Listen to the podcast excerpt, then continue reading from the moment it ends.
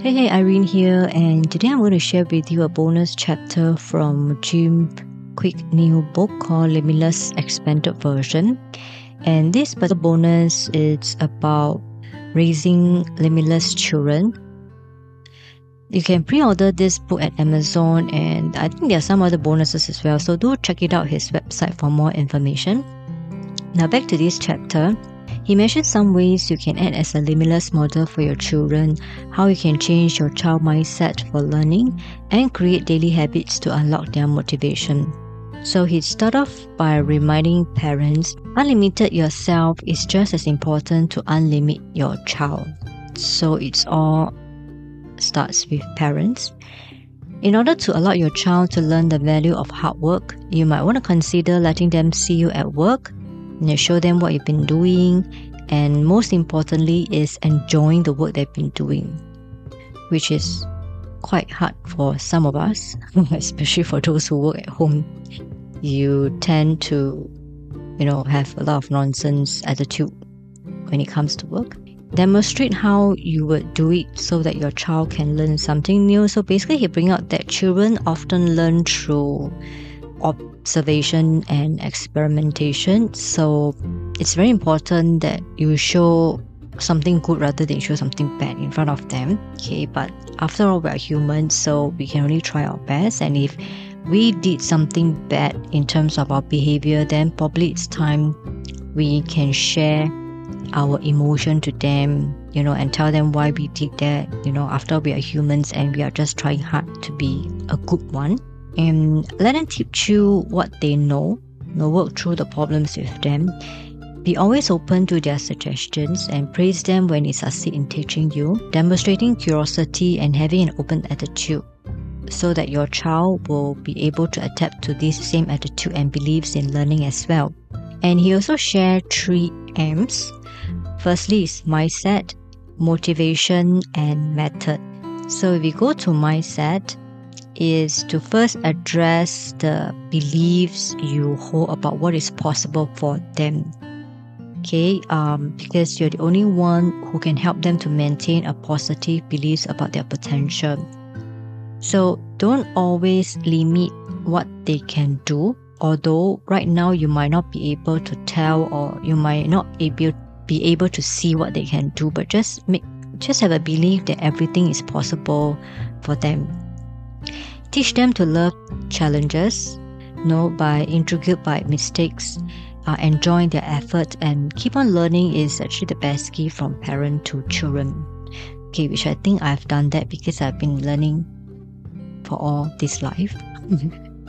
right, so be mindful of the words we use about children. This is always something that I have been trying to, but sometimes it's just out of the mouth just like that, right? So sometimes I'll say, why can't you just do that? Or why can't you just do that? You know this is like that, like that, like that, but why can't you do that? Think it's not a good thing, but then sometimes you just can't, you know, resist those words out from your mouth. Right? So be mindful of the words.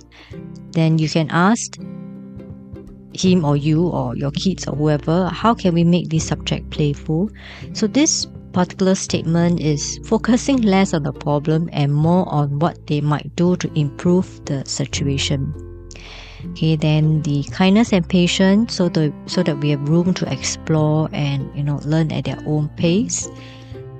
This one is particularly interesting to me because he mentioned that try to add a yet to the end of the sentence. So, for example, your kids might say, I'm not good at math. Instead, you can say, I'm not good at math yet.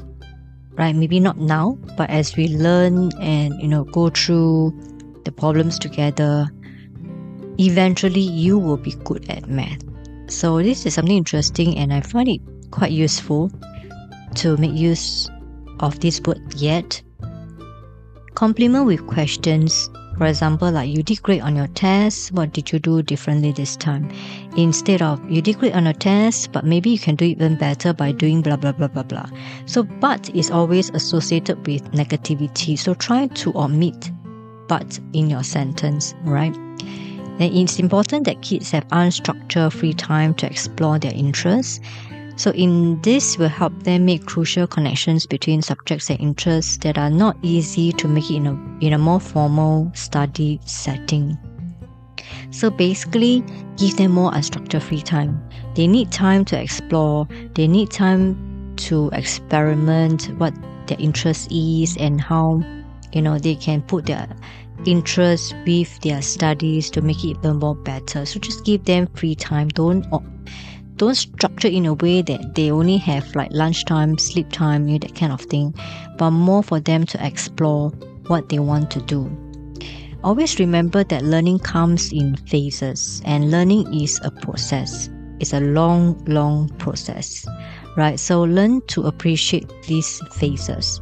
Don't get hang out on their performance on a daily basis. Like, right, today you can learn from chapter 1 to 2. So today uh, tomorrow i'm expecting you to be able to learn from chapter 3 to 5 so you are increasing but if they don't if they can't do it don't dwell on that day because everybody has a different state for that particular day right? We are human we have emo we have different kind of state like we don't want to do this today. Just don't just don't compare a daily performance basis right? So if today they can't do that, be it, then we will do it tomorrow. So it's at least he has done something, so just give praise for that.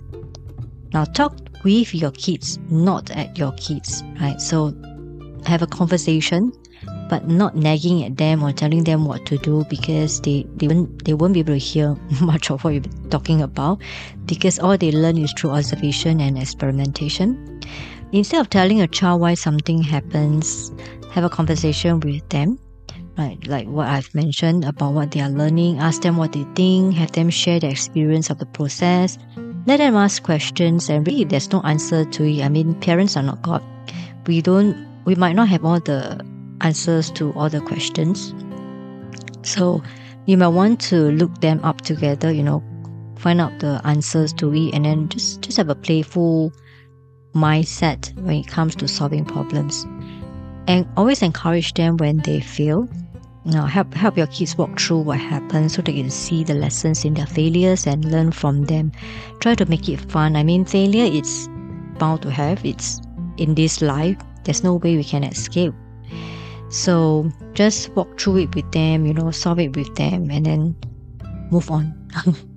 So if parents mess up, allow them to see your mistakes. Maybe let them help them solve the problems for you, which I've always do that.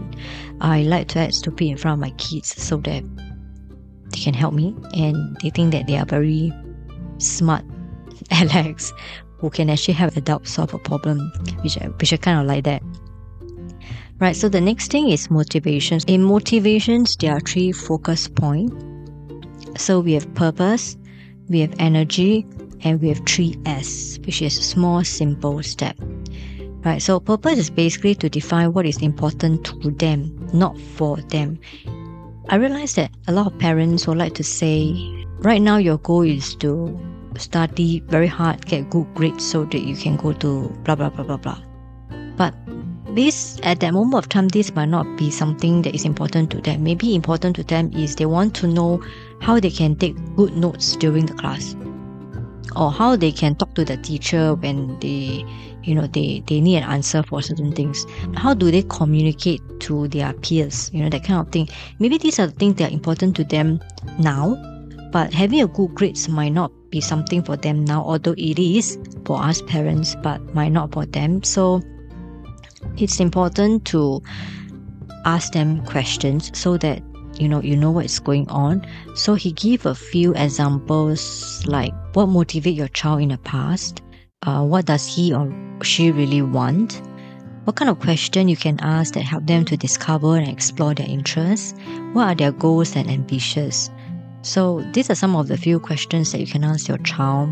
Or maybe if your kids are still young you can ask yourself you know when you observe him or her doing you know his stuff or when he reads something interesting or he plays something that interests him or her for teenagers i can i think we can directly ask them and i think this has to be done quite often because they often change their goals and ambitions Okay, right. And then always, always respect what they share. I think this is very, very important because I'm used to be a commando parents, meaning to say that I say you listen, that kind. It's a very traditional Asian parents.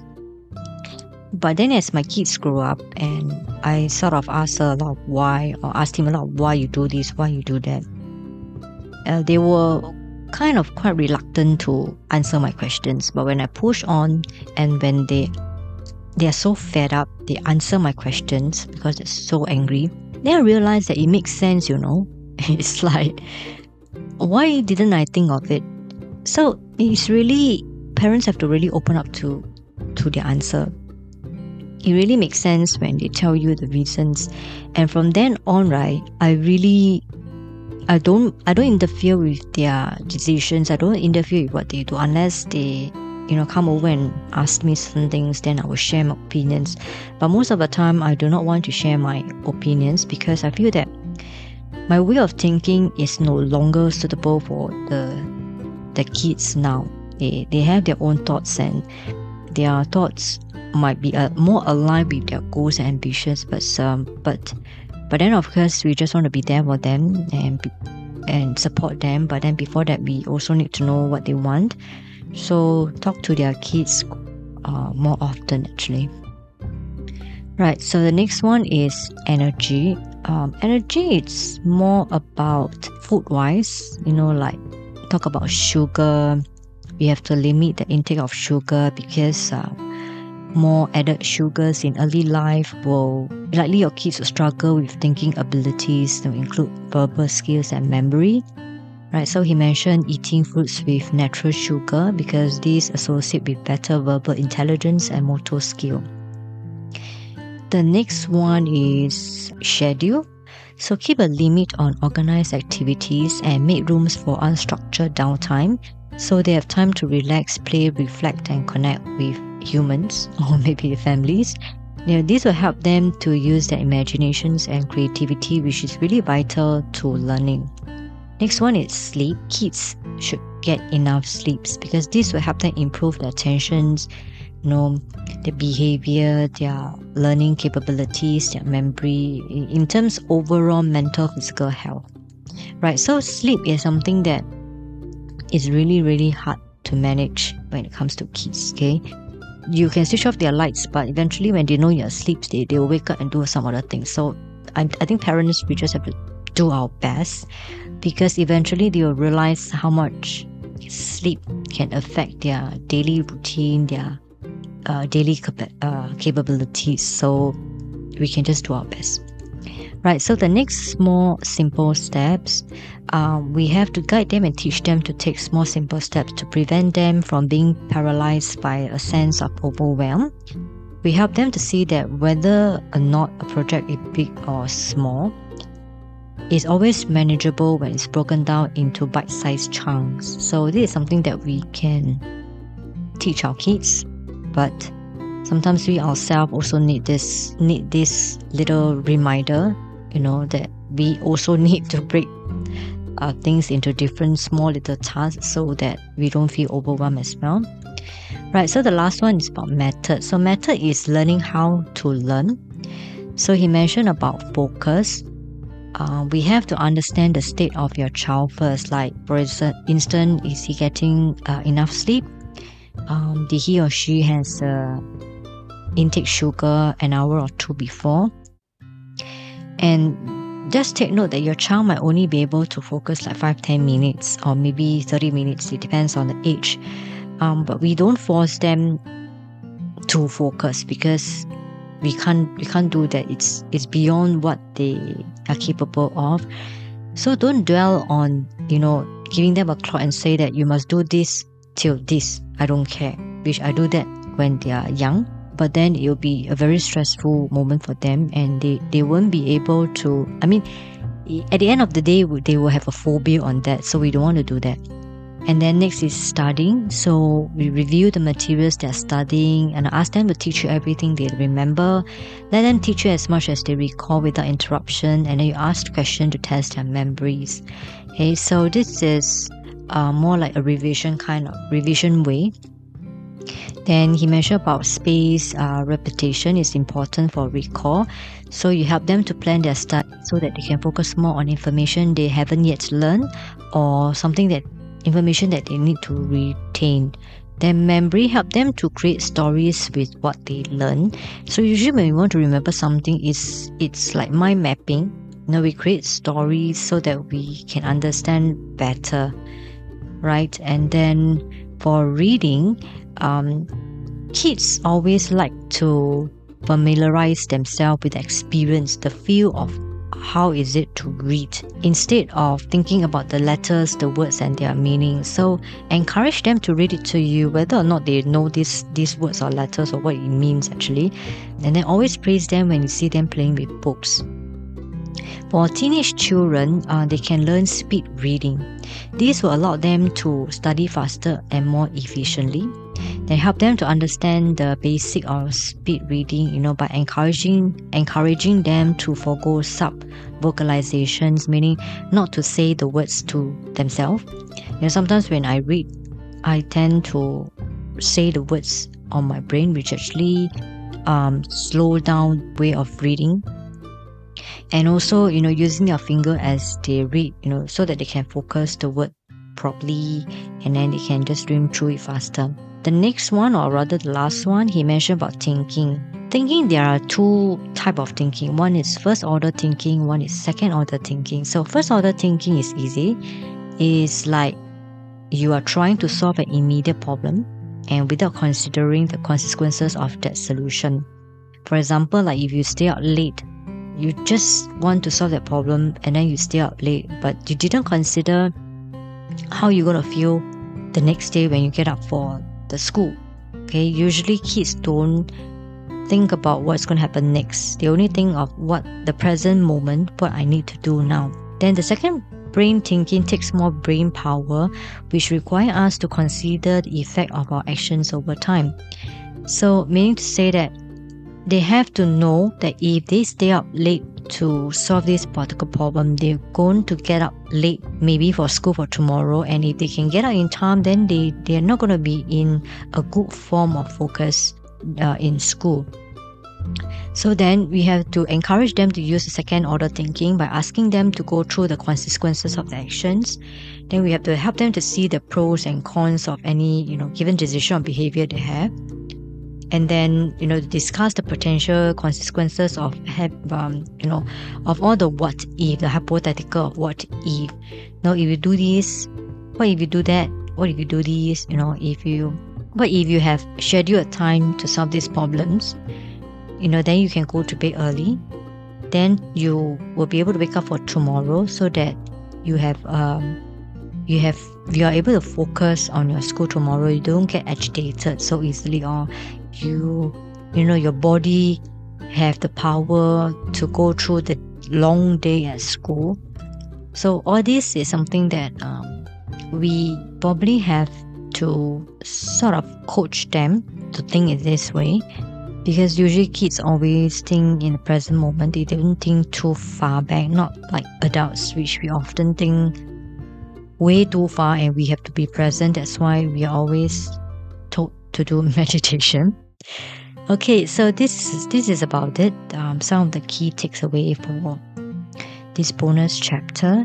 So I hope it gives you some ideas here. And if you're interested, do go to his website for more inf- information. Right, so I'll see you again. Bye bye.